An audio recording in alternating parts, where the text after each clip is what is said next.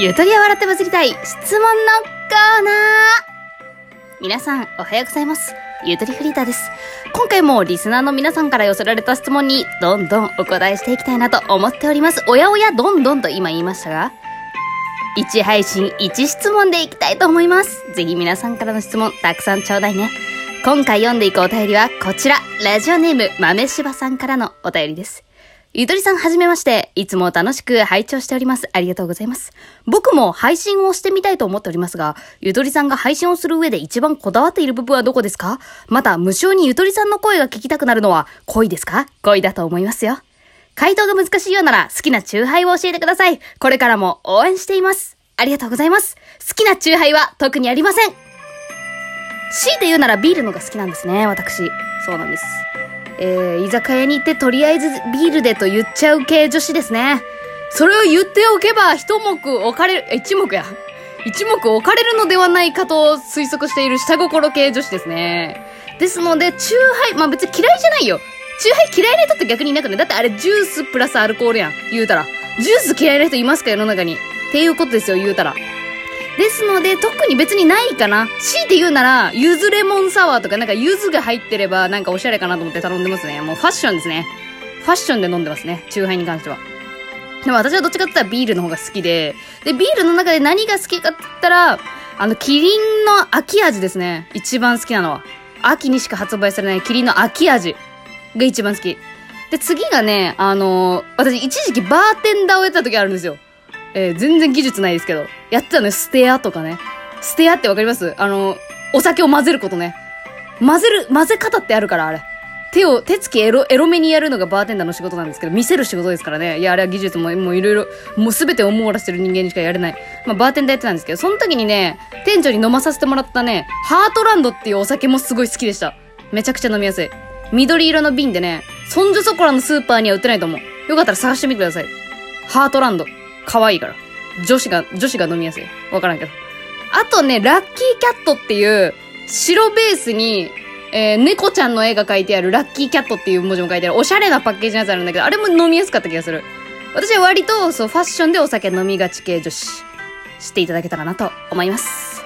キャラを取り戻してきたところで、今回の質問コーナー、ここで終了。いやいや、ちょっと待って。ゆとりさんが配信をする上で一番こだわっている部分はどこですかっていう回答答えないんですかっていうことなんですけれども、これは回答が非常に難しい。ということで、またね。もっと聞きたいよっていう方は、また質問寄せてください。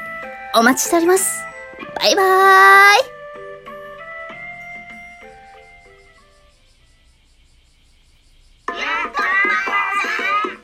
いや、このテンションももう慣れてきた、手慣れたもんですね。私ももう、もうなんか、憑依してきた、だいぶ。この小切れ目 FM パーソナリティ的な喋り方。舐めすぎか。どうも、皆さん、おはようございます。ゆとりフリーターです。いや、もうあの、昨日ね、配信したのは好きなお菓子なんですかって質問なんですけどね、あの時のね、お菓子っていうこの言い方すごいハマっちゃって、一人でやってる。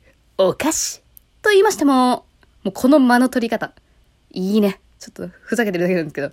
えー、ではここはね、あの、楽屋裏なんで、一番配信でこだわってる部分についてお話ししていきたいなと思うんですけど、もう前半のことは忘れてくださって全然結構です。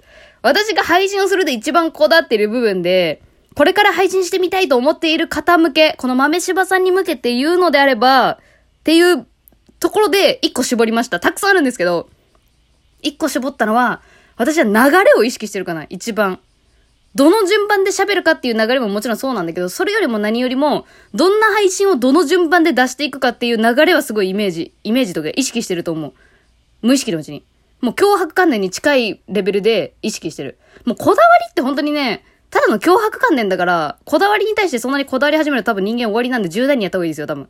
柔軟にやった方がいいっていうのは大前提。の上で私が脅迫観念として持っているのは流れですね。そう、この配信やったから次はこうだっていう流れよ。だから私は一番最初に自己紹介ってやってないのよね。一番最初の配信で。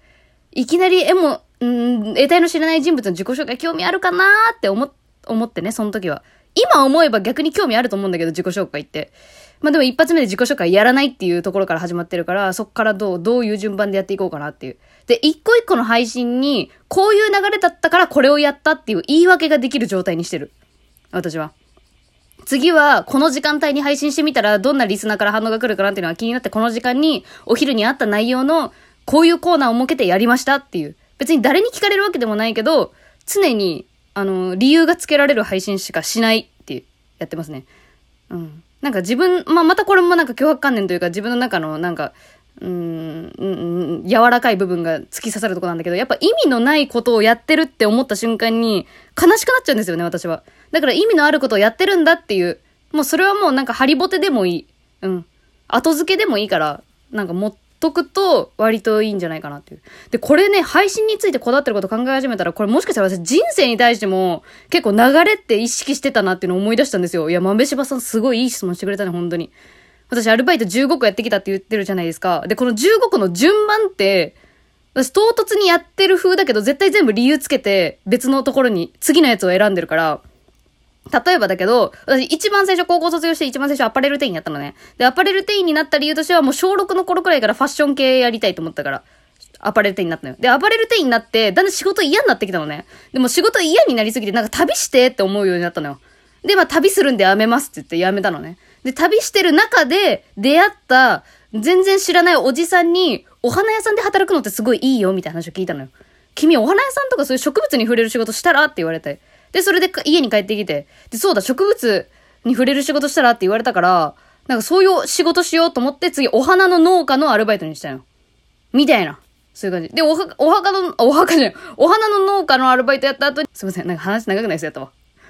まあ、とりあえずなんかね、次の職場、どういう今の自分がこう思ったから次はこれにするっていう、なんかそういう選び方をして、人生。